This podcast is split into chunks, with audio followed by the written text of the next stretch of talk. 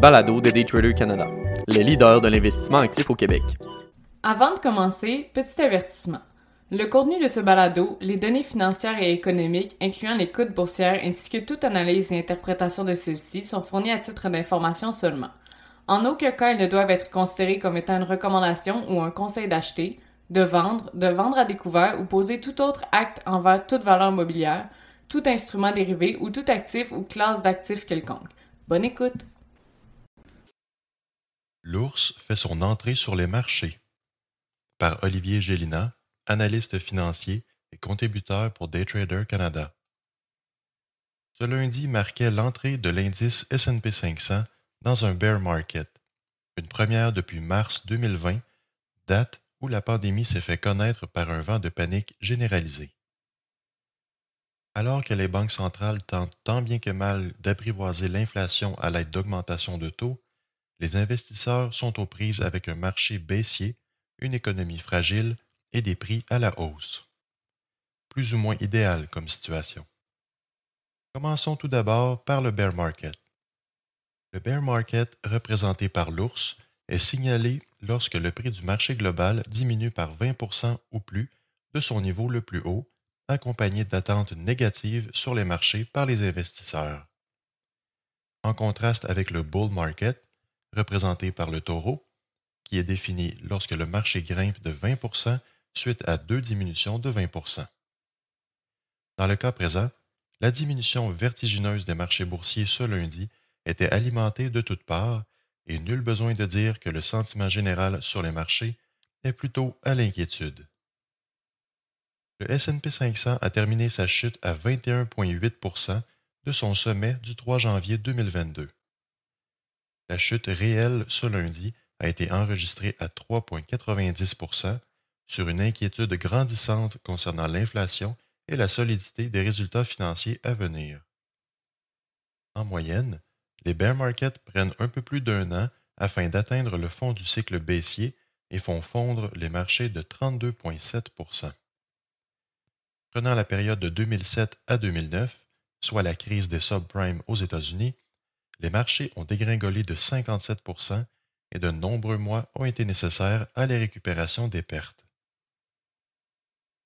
Si nous effectuons la chaîne d'événements encaissés par les investisseurs depuis le début de l'année, nous débuterions avec le 3 janvier 2022, sommet historique du S&P 500.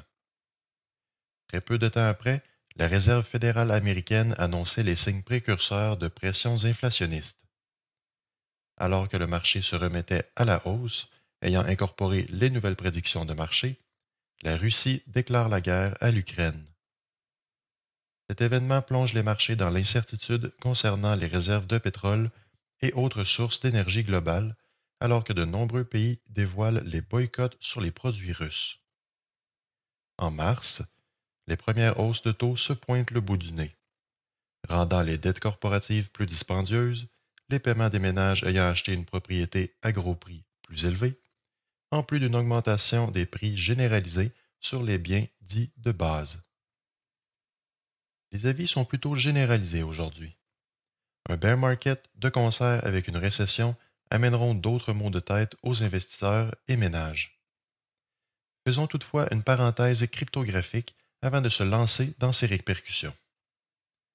Pour ceux et celles suivant le marché des crypto-monnaies, la tendance des marchés boursiers traditionnels ont été également imités par le marché cryptographique.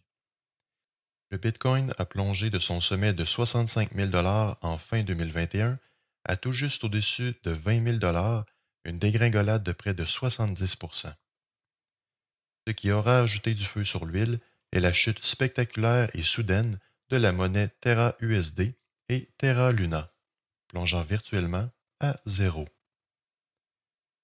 Le phénomène a sérieusement été affecté par la récente annonce de la plateforme de crypto-monnaie Celsius Network d'arrêter tout retrait ou échange de la plateforme, bloquant ainsi les fonds de millions d'utilisateurs. Depuis, les mauvaises nouvelles dans la sphère fusillent de partout. Renvoi de masse, blocage de transactions, perte monumentale, tout n'est pas rose.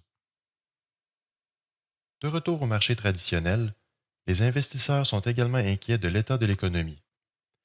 les économistes semblent pointer vers un niveau d'inflation encore plus élevé que ce que l'on connaît actuellement. 6,8% au Canada et 8,6% aux États-Unis ne seraient donc pas les sommets en termes d'inflation. Les menaces de récession sont nombreuses ces jours-ci. Quoique les récessions ne sont pas impérativement accompagnées d'un bear market, ils ont historiquement une relation plutôt intime. Parmi les 14 derniers bear markets analysés par Bespoke Investment Group, huit de ceux-ci ont débuté deux ans suivant une récession. Les différents secteurs du S&P 500 ont tous connu des reculs depuis le début de l'année, à l'exception du secteur de l'énergie. Les secteurs des dépenses discrétionnaires habituellement reliés avec les biens et services dits de luxe ont connu un repli de 34 suivi de près par les services de télécommunications à 30,20% Inversement, le secteur énergétique a connu un rebond de 49% relié en majorité à la situation en Ukraine. Lorsqu'un bien devient rare, le prix de ce bien a tendance à grimper pour refléter cette rareté. Un autre facteur contribuant à l'inquiétude généralisée est la volatilité. Mesurée par le VIX, ou Volatility Index, publié par le Chicago Board of Option Exchange, a grimpé de 34 points ce lundi. Cette mesure de volatilité représente la volatilité incorporée dans les options sur le marché. Plus elle est élevée, plus les options prennent de la valeur. Toutefois, cette valeur vient du fait que les marchés sont beaucoup plus sensibles à la moindre nouvelle financière ou économique. Selon Morgan Stanley, le S&P pourrait enregistrer une baisse de 9% par rapport au niveau actuel, s'arrêtant aux environs de 3400 points. En tentant de terminer sur une note plus douce, LPL Research indique qu'une fois les prix enregistrant une diminution de 20% la tendance observée est que les prix tendent à rebondir l'année suivante. La recherche de compagnies de qualité avec un modèle d'affaires prouvé devrait, en théorie, vaincre les temps difficiles d'aujourd'hui. Toutefois, les investisseurs devront faire preuve de patience puisque la tempête pourrait perdurer.